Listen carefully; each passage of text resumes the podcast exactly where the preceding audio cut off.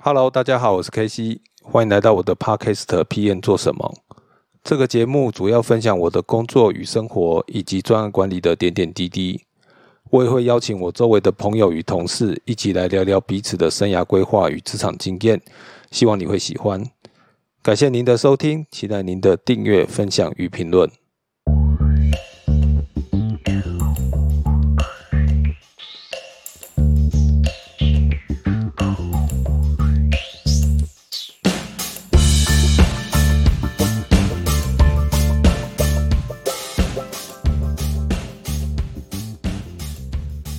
大家好，我是 K C，欢迎来到我的 Podcast。今天呢，非常高兴，就是来到这个类似民生、民生跟东路民生东路跟复兴北路的交叉口。对，那我们邀请的来宾是 Nico。呃，Nico 是我在 IBA 的同事哦，然后他现在在台湾讯源环球担任总经理。讯环球，我又念错了吗？好，元讯环球担任总经理哦。那他其实，在专案管理的领域有非常扎实的经验，尤其是在本土或者是在外商啊，其实都有担任过专案经理，也有当过甲方跟乙方，然后自己甚至也有去 on 过 PMO，所以今天就非常难得，就邀请到这个郭总来跟我们分享一下，就是这个专案管理跟 PMO 一些相关的这个这个料。那我们先先请他跟大家打个招呼，这样介绍一下自己。好呃，大家好，我是 Nicole。呃，就像 KC 刚才讲的，呃，我之前跟 KC 我们是 IBM 的同事。那我在 IBM 工作了将近十五年，呃，从包括从一开始城市开发到 SA，然后也支援过 Pre-sales，到最后做 PM。那后来离开了之后，我到国泰世华银行，刚好去加入他们的转型计划，所以那个时候跟呃，包括麦肯锡的同事以及叫 Mark 对不对？麦肯锡吗？对啊，那叫 Mark 嘛。麦肯锡叫做呃 CI Patrick 哦 Patrick，就在喝可乐的啊，德国人，是很爱喝可乐的的德国人一起合作，然后呃做了两年多之后，我又到国泰金控的数数发，那个时候去帮助他们呃来成立他们的 PMO。那最后在大概两年多前，我到了花旗。呃，去在花旗的业务单位去协助他们的一个呃系统改善计划。那到去年的九月，我 join 我来台湾元讯环球公司。这个在 Nico 转这个转职做总经理之前，其实是非常非常资深的专案经理啊。那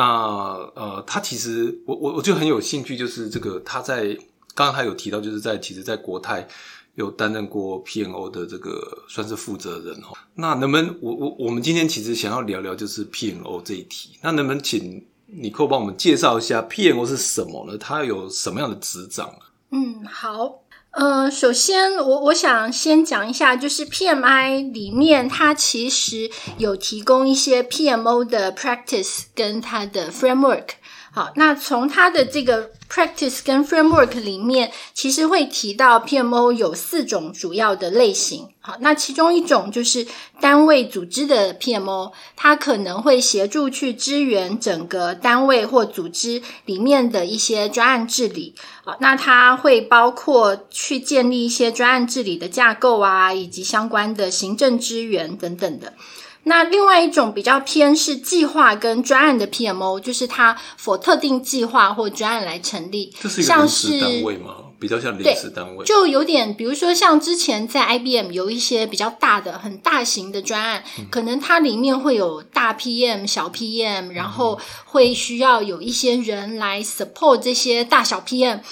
去执行他们的工作，那这个时候他就会成立一个专案内或者说计划内的一个 PMO，有点像战情式的这种。啊、对。类似类似，对，所以这种这种形态它就比较是一个暂时的，然后可能到计划或专案结束之后就会解散。好，那第三种形式，它就纯粹是行政支援，好，所以它可能呃也会有点偏向是专案组织的 PMO，但是或者是它也有可能是呃去支援一定的计划或专案，但是他做的工作就很单纯，他只做行政的支援，那他不会涉及到一些呃专案管理的实务啊，或者去设计一些专案治理的架构，比较偏资源专资源就你你可以说有点像是 PA 了，PA 嗯它可能就是一群的 PA，、然后去 support 一些呃，不管是组织里面的各式大小专案，或者去 support 特定的的专案。好，那这个是其中一种 PMO 的形态。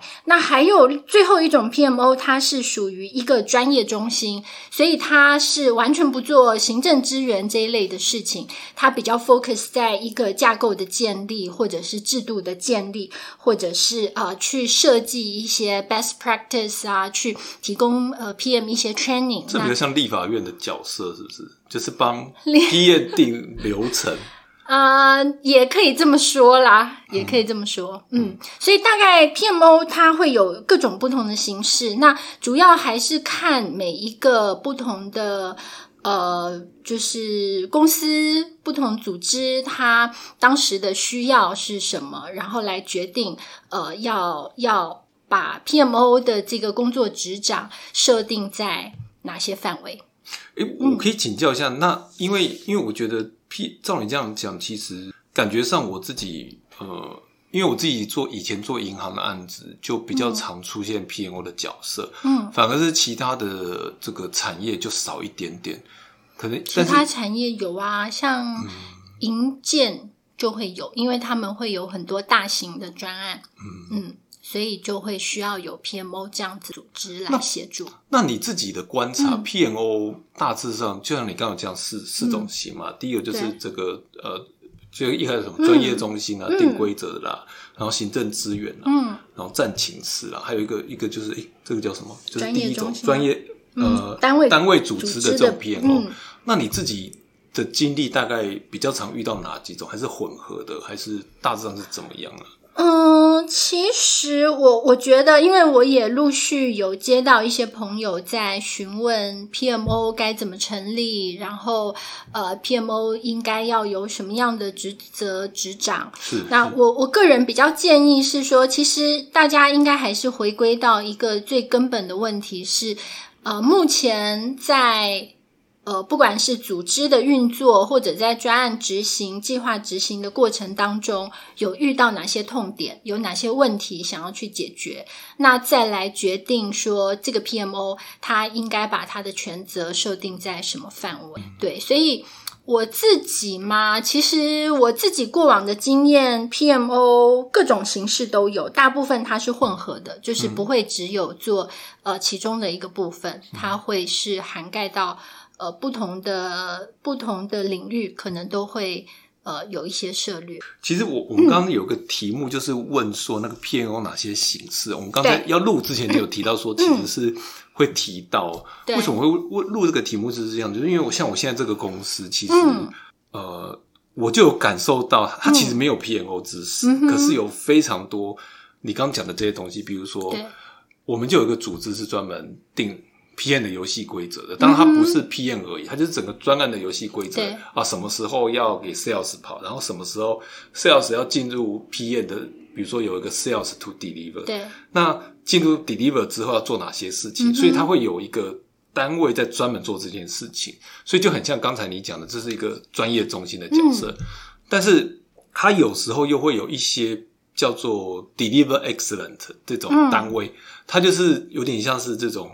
就是东厂的感觉，就是他会监督你，就是。他其实一面监督一边 support 你啊，只是看你有时候嗯会很烦，就是他就会一直跑来说啊，你们为什么遇到什么困难？啊，你们为什么不这样做？为什么不那样做？那我是不是要拉个人来帮助你？可是有的时候说拉人来就是来 review 你的，就是拉一个印度人，然后大家就要解释给印度人听发生什么事情啊。但是因为他确保你专案可能在 business 上跟 technical 上都是是合规嘛，是，所以因为这像这些东西，我就听起来说，哎、其实好像他们虽然都不是叫 PNO，嗯，可是他都有这种，你刚讲到 PNO 这种实权，就对想说这种形式是是什么什么形式展开出来？因为我这样听起来就很像，是，嗯，确实是这样子。就是说，可能在不同的组织里啦，我们或许会觉得他做的就是 PMO 的事情，可是，在不同的组织里，他就会呃有不同的名称。嗯，哦，对，这个确实是会有。那你自己的经验，你可以聊一聊，就是说，呃你你前之前在 on PMO 的时候，你在 PMO 做了哪些事情呢？这其实因为可能不是有很多人有 run 过 PMO，、或者是只有跟 PMO 打过交道嘛。可是你自己可能其实在里头待的时间比较多一点，你会跟大家分享一下。好哦，呃，如果举例来讲，我之前在国泰世华银行，我们的这个 PMO 的单位，它的呃支援的内容就算是比较完整的，可能是四种刚才提到的这四种类型的工作，其实它都有涵盖到。哦，那首先第一个是说，因为当时我们在成立一个转型计划，所以在这个 PMO 里面呢，我们会有一些呃专门的 PMO 的 officer，他会去 support 整个转型计划的预算管理、进度管理，然后会协助我们的计划经理，就是 program manager，他去设计一些 roadmap，以及每年去重新 review 它。呃的这个 roadmap 哦，所以这个是属于计划的部分。那但是呢，因为在当时我们后来也把我们的职责扩及到说是整个资讯单位它的一个预算的管理，所以你可以想象，呃，就一间公司里面，或者说在银行里面，通常我们会去分说，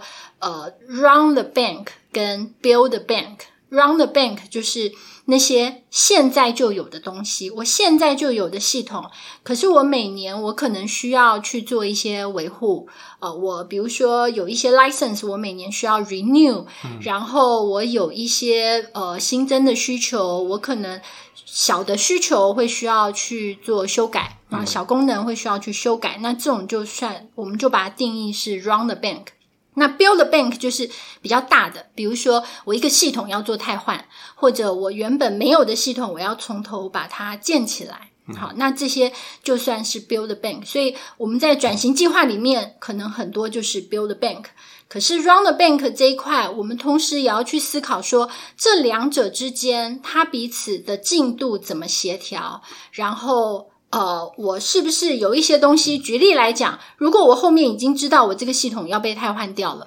我现在还要不要呃去对它做一些修改，或者有一些修改，maybe 我就是放到这个 build bank 里面去一起直接加进去了哦，所以这是为什么说后来当我们这个计划开始启动之后，我们就认为其实是应该要把我们的权责从这个转型计划扩及到其他的需求，我们也需要有一定程度的掌握。我我可以请教个问题是说，因为我这样子听起来好像管的还蛮多，就是说，就是说，可是你整个银行的所以 IT 的系统，我我们后来，我们后来其实管的是整个 IT 的呃 KPI，好，就是我们会做会诊。所以简单的讲，你看单位组织的 PMO，它其实有点像，比如说像如果一般公司如果是一个大公司，它可能就会像总经理室。啊，那如果我们看一个资讯单位，它可能就像是一个秘书单位。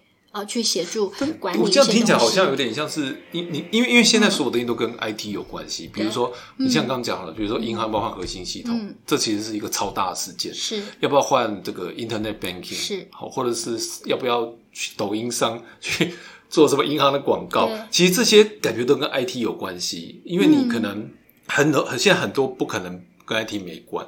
可是你现在这样子就有点像是有的公司会有策略单单位。这种好像就跟策略绑得很紧，所以它并不只是去让你对。专案走得顺，甚至你专案要不要起，都跟你会有关系。应该是说，其实当我们在，因为我们我们两个都在资讯产业嘛，我们都是从做资讯类型的专案起家的。那当我们在讲到 PMO 的时候，我们很常就会想象它是一个 IT 的专案的 PMO，、可是事实上，呃，当我们在回到最基本的 project 的这个定义的时候，其实它的定义可以是很广泛，任何事情都可以把它定义是一个 project。所以确实有一些呃单位，它的呃，PMO 其实会是在业务单位，然后他会去评估我要不要做这件事，要不要做那件事，要不要做什么样子的投资，然后我怎么样去启动，我怎么样去呃规划。就是说，呃，思考我到底要投入多少的资源，然后我的时程，以及我最后去收集我最后的一个呃效益所产生的效益，然后来做一些回馈。嗯，这个都可以算是 PMO 的的范畴。我我我这样听起来，我的感觉其实就是说，其实这是一个非常呃不容易的工作，因为它并不只是单纯是做教父，所以它已经。超过交付的，就变成那个脑的那个脑的那个角色了。就是说，他其实是要定策略的。那其实很多 PM 他他的工作就是做 deliver，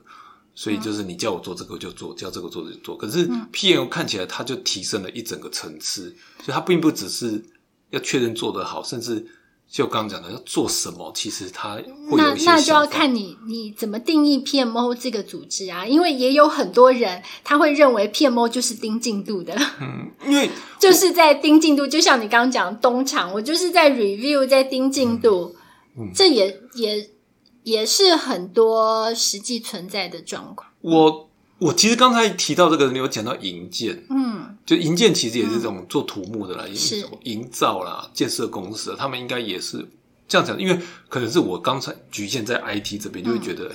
其实相较于营建跟这种，他们都是非常非常传产，他们对 IT 的投资可能就不会很多，甚至比银行要少很多，所以他们的。专案管理真的跟我们 IT 的专案管理可能是对，很不一样，是差很多。对啊，他们那些 project 真的是，但是 但是他们还是有 project，他们还是有 PMO 啊，对啊。但是他跟我们的思维应该。不太一样做的事情是对，所以我才说，所以我才说，其实你很难明确的去定义 PMO 它应该要有什么样的形态。但是对我个人而言，我还是觉得很重要的是，我们要了解要解决的问题是什么，然后我希望得到什么样子的效益，不要为了想做 PMO 而而成立 PMO，然后让 PMO 变成是呃。到最后变成 PM 觉得是一种干扰，然后是来消耗我的消耗我的战力，或者来浪费我的时间，那这样就得不偿失。但但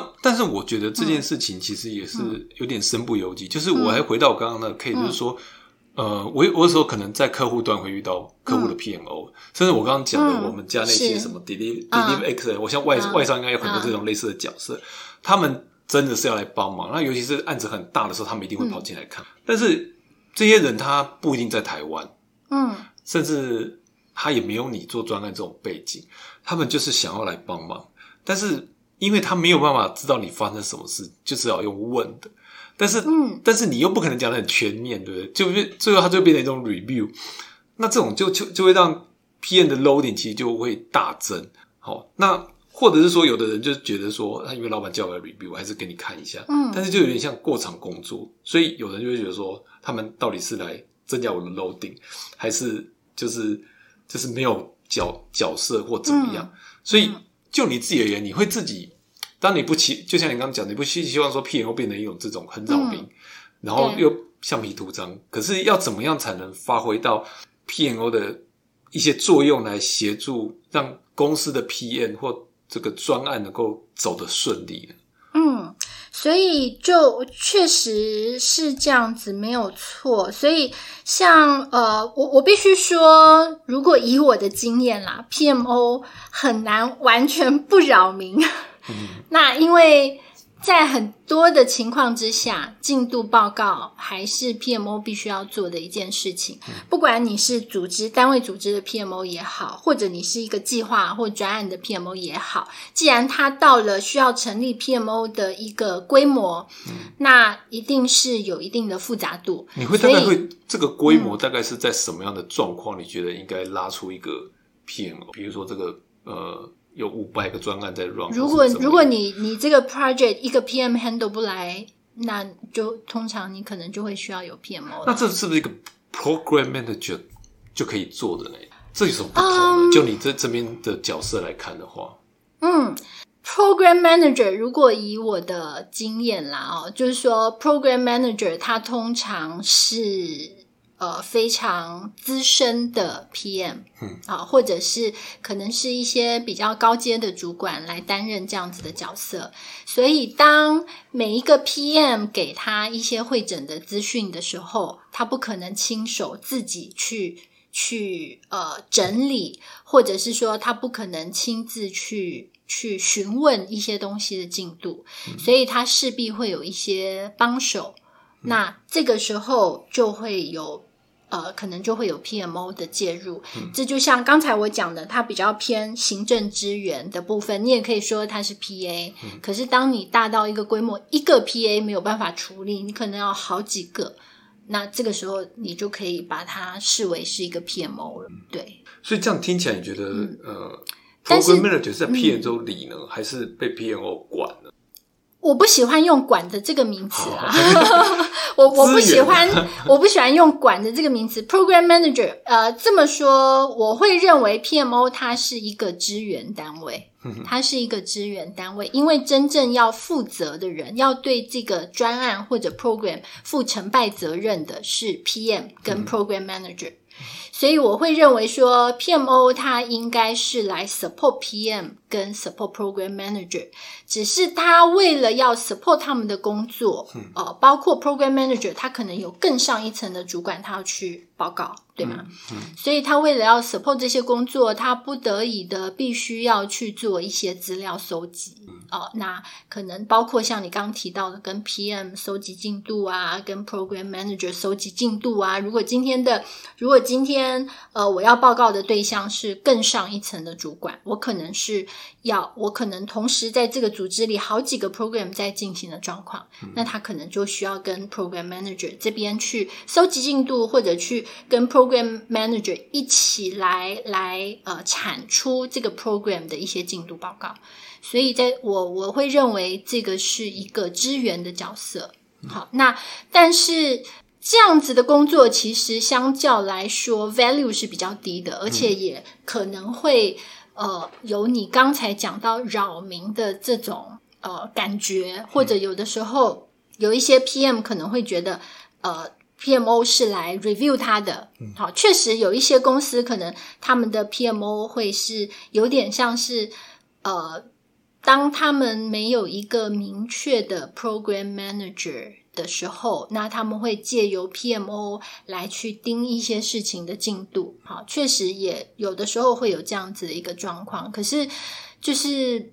我我觉得这个本身不太有什么价值的创造了。我自己在在带我们 PMO 团队的时候，我是希望我们做的每一件事情应该都有呃，就是产生。更多的价值，你可以大概聊一下你自己，所以心目中，甚至你自己带的时候，你是往哪个方向走？对，所以我我举个例子来讲，所以当时呢，我们其实就是呃有去设计了一些呃程序。举例来讲，像在银行里面比较特殊的一个文化是，银行它有。非常非常多的规范啊、呃，那这个规范包括内规，包括外规。那同时，的啊、或是都有是的，是的。然后银行内部也有很多的规范，有采购的规范，有专案管理的规范。所有只要呃你有有程序，它就会有一个一个 guideline 或者是一个一个 policy，各种的、嗯、的规范。所以啊。呃那另外一方面是说，当我自己从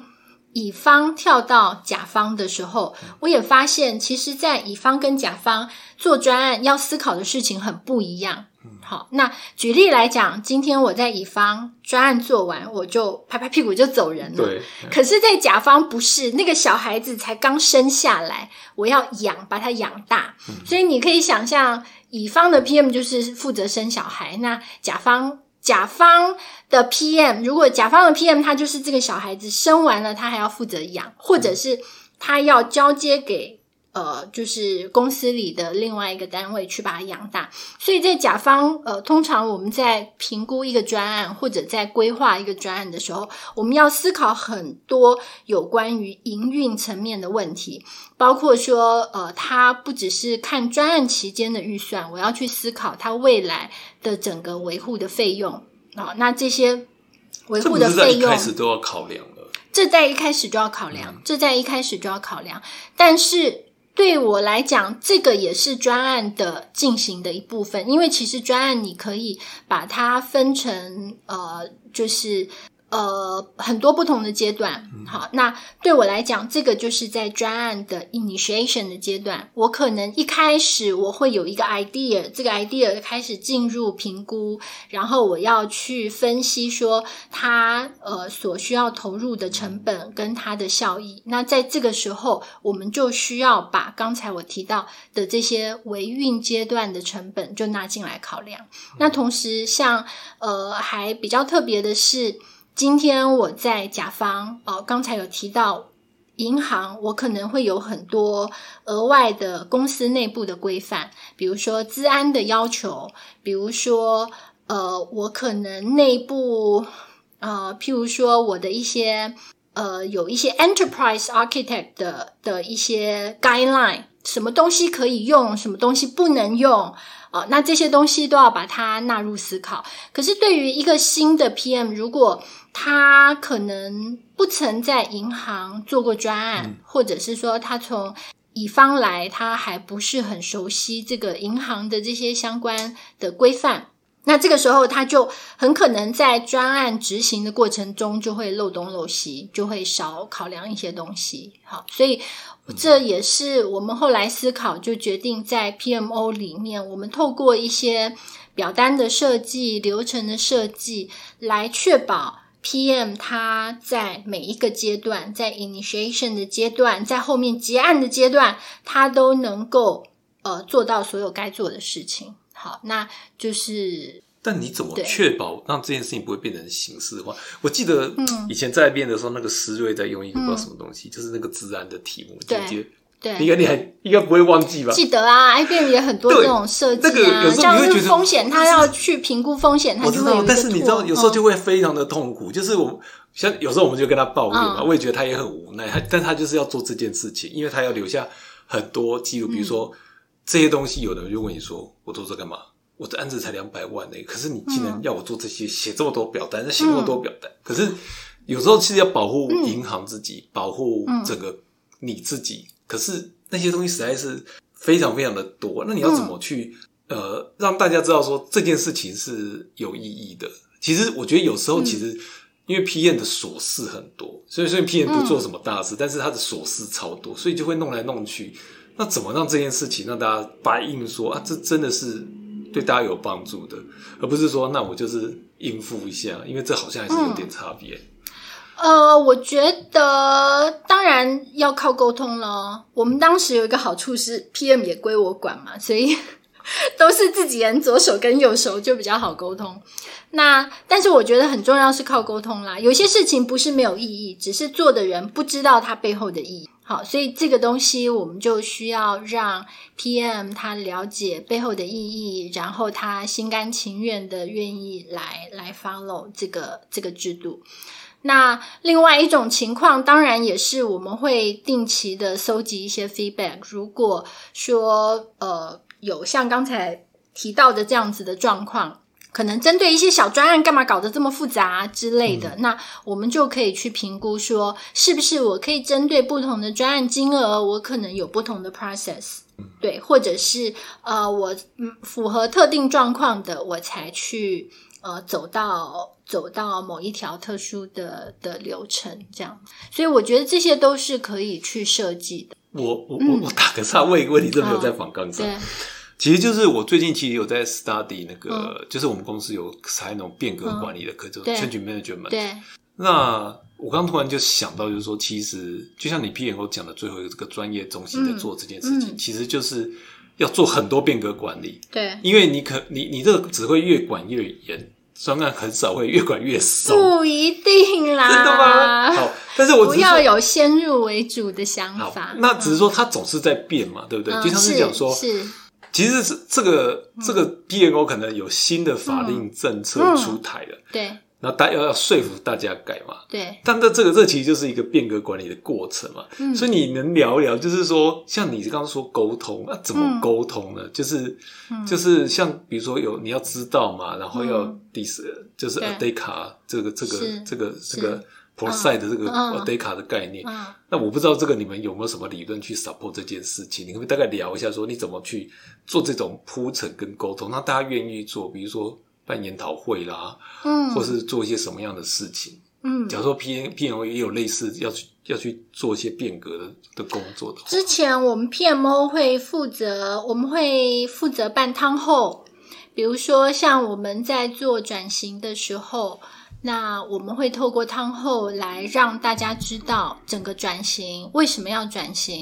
我们的转型呃大致的规划是怎么样，涵盖了哪些范围，然后它的一个呃就是时程这些项目启动的先后顺序，呃以及它背后所蕴含的逻辑，我们会透过汤后来跟大家说明。嗯，好，那这个是这个是其中的一种沟通。那另外，如果说是比较单纯的，我纯粹只是要去沟通，说我专案管理的制度怎么设计。那我们可能就会透过一些 newsletter、email 啦、去做，那或者是呃，我们会开一些 training session，然后呃，就是让 PM 他可以来参与，然后他可以实际来提问。对，那如果你知道有时候大家定的这举例来讲，我举例要打岔一下。好举例来讲，procurement 今天要采购，其实银行内部它就有一些很严格的采购规范，你多少金额要签到什么样子的层级，然后你需要准备哪些相关的文件等等的。那这些东西。对 PM 来讲，他自己要去搞清楚这些规则，可能会很复杂，或者他有时候走错了，他可能就签到某一个主管，然后就被退了，被退，那甚至可能还被还被骂或什么的，所以我们就会确保说他做的，我们就会确保去提醒他，比如说你的报价单记得一定要有厂商的公司章哦，这样子的这些事情，我们就会把这些注意事项。在这个这个我们的 training material 上面去写清楚，所以他就算没有来，他可以看这个文件，省掉他去直接读那些嗯冷冰冰的的一些采购的规范。好，那他如果有来，他有一些疑问，他就可以当场问，我们就会回答。嗯。所以听起来这样子，其实就是它有两面，一个就是我、我新的法法规出来，但是我的新的也会有一些类似 service 去让这些 PM 能够走的比较 smooth 一点，这样子。所以这大概就是就是一边推，然后一边扶，就是避免它摔下来。那有时候你你就是说，我们已经以前会认为说我们要做一件事情，可是做出来就跟想象不一样。有可能说你今天要出了一个嗯游戏规则出来，可是你撞下去之后，可能就是恶评如潮，有可能啊、有可能啊，有可能搞不好我我搞不好我们以前 PMO 也恶评如潮，大家在背后讲没有敢怒不我。但是，但我意思是说，可是你你知道吗？就是有时候，嗯，人是会有一些修改嘛。嗯，你是会在什么时候去觉觉得说这个是可以修改的，还是说这个是绝对不能改的？比如说今天啊，比如比如说我们就说，嗯，呃，两百万就要上总经理，那很多人就会说。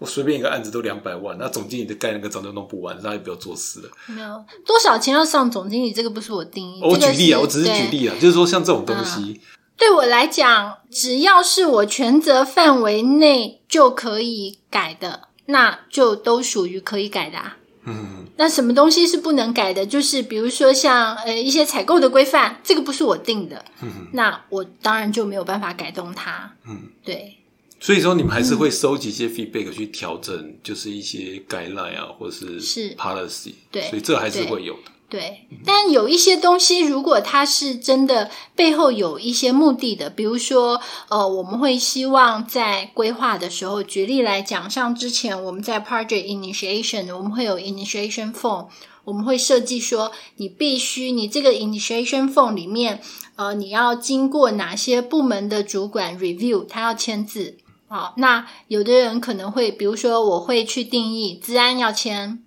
那呃，infra 要签。举例来讲，那有的人可能会觉得啊，这个东西要收集这么多签名很烦。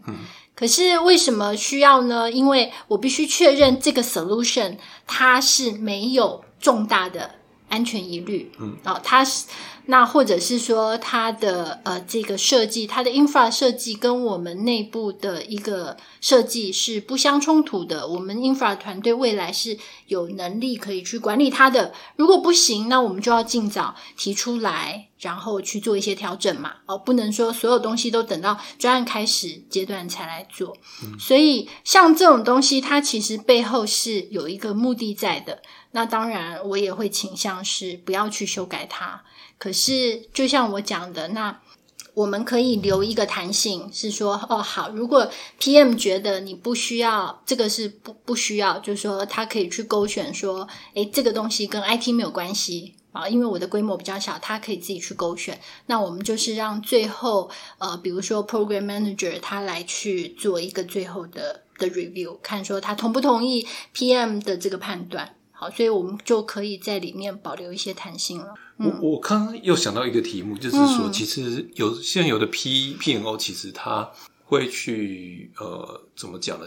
应该说介入专案了。嗯，那因为案案子大本来就是难免 P N O 一定会进去看，如果有 P N O 的话，那你怎么确保不会让 P N O 变成第二个 P N 呢？就是 P N 其实做这件事情，他有他的想法，那 P N O 那可能在旁边，他也有他的想法。这个这会不会有类似的状况？那变成一个双头马车，比如说这个 P N 老板跟 P N 说要走这条路，但是 review 人说要走那条路，那大家其实就有点在这边拉拉拉扯扯。以我个人，呃，这这个我我只能讲我个人的的呃做事方式啦，因为不同的不同的人，确实他就会有不同的处理方式，就会有你刚刚讲的那个问题嘛。比如说，我们应该外包。他说：“我要辞职，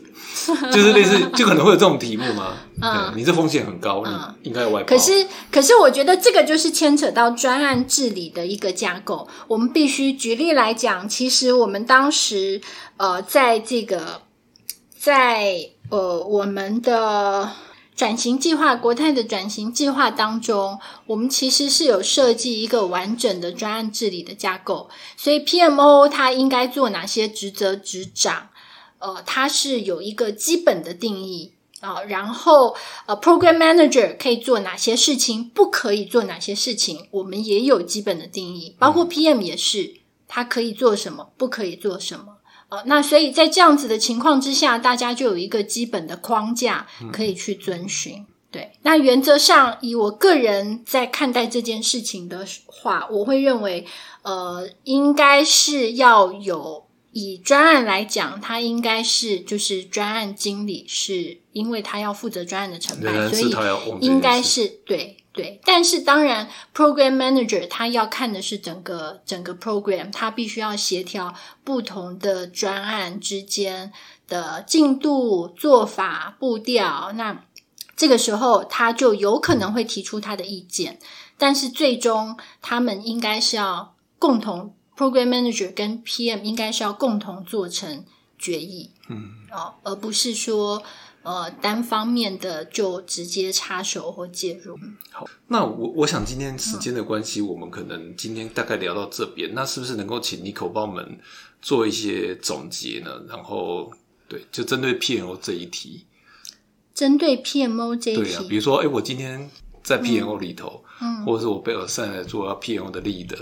这是我自己期望我的公司能够 build 个 P N O，你会给他些什么样的建议？嗯，什么样的建议啊？我很想引那个 Daniel 的话，可以啊，就是以终为始喽。嗯，就还是要看你要就。不要莫忘初衷啦，要很清楚要达到什么样子的目的，然后据此来设计你的 PMO 该有的一些权责，或者是呃你的整个 governance 的架构，以及刚才我们提到的一些专案管理的呃流程或者表单。好，那同时在执行的过程当中，也要不断的去。呃，重新检视，看是不是已经偏离了当时设定的这个目标。那究竟是要重新调整目标呢，还是要重新呃去调整做法？对，才避免让自己呃埋首在工作当中，然后呃可是越走越偏了。好，在节目节目结束之前，这个还是要帮观众争取一下福利哦，就是就是尼尼寇这边这个这个元讯国元 台湾元讯环球，就是英文名叫 Warline 嘛，哈，他有在招募招募好手，那还是先不请尼寇大概讲一下你们在找哪些人啊，需要什么样的的这个条件才能加入你们公司呢？嗯，好的，可能要介绍一下公司做什么，对，公司好好好的，嗯。我们公司基本上呃是一间发商，然后呃我们是欧洲前我忘记前几大前三大的支付，因为因为我只看台湾啊，那个欧洲离我太遥远了哈。我们是呃前几大的这个支付厂商啊，那在呃在国外呢，其实我们的支付。这个 solution 涵盖了很多不同的层面，包括像是这种刷卡机啊，这种比较呃硬体的部分，merchant 的这一端，那到呃可能是在属于银行金融产业的这部分的一些 solution，信用卡的核心系统是的，是的，这些这些我们都有涉涉略，在国外的我们的这个 business。的范畴当中，那但是在台湾呢，我们就是比较 focus 在信用卡的一个核心系统以及它相关一些周边的系统。啊，比如说像是这个点数的系统啊，或者是像是呃网银、呃行动银行等等的这些，因为它都会提供信用卡相关的一些功能，那这些就是我们 w o l l i n e 台湾。的一个业务范畴，对。那现在，因为我们现在有很多的专案在在呃进行当中，呃，或者是说即将要启动，所以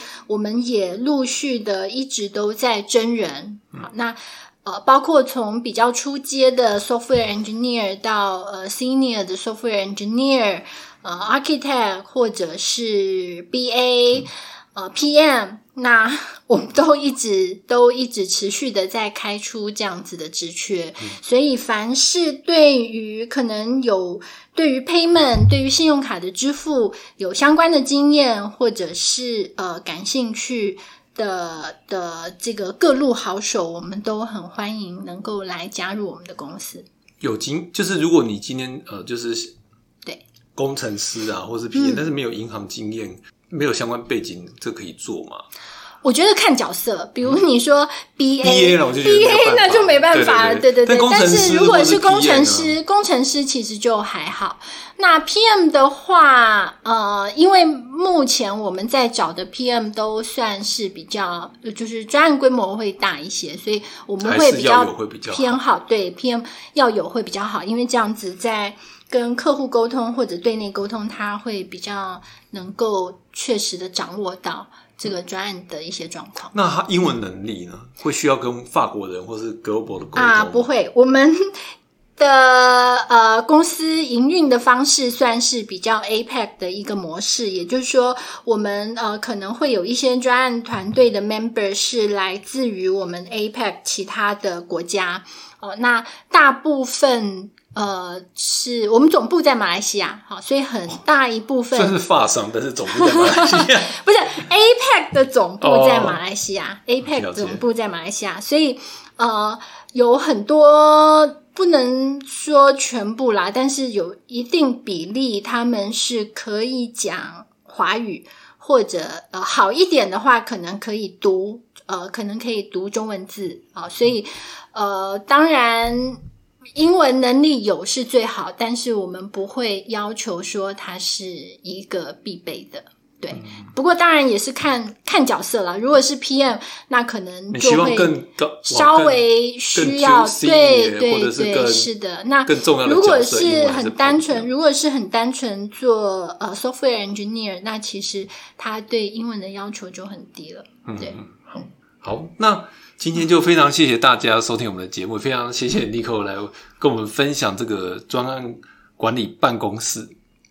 这个主题哦。其实我今天听了，其实就印证到我自己在公司遇到的一些事情。虽然它不是 PMO，但是我觉得就是很有趣，就是说真的真的就是有一些像这样角色，其实在 support 大家，甚至会监督大家这样子。好，那。非常谢谢大家的收听。那如果你今天对今天这个节目有任何的想法呢，就欢迎你在 p a c k a g e 或 FB 留言，或者你曾经在过来说话，被屁有没有管过？你有什么 feedback？当时不好讲，你现在也可以在这个 在我们的这个底下留言这样子。好，那如果你喜欢我们的节目呢，也不要忘记订阅，然后分享给你的朋友，然后五分好评。那我们今天节目就到这里，然后下次见喽，拜拜，拜拜。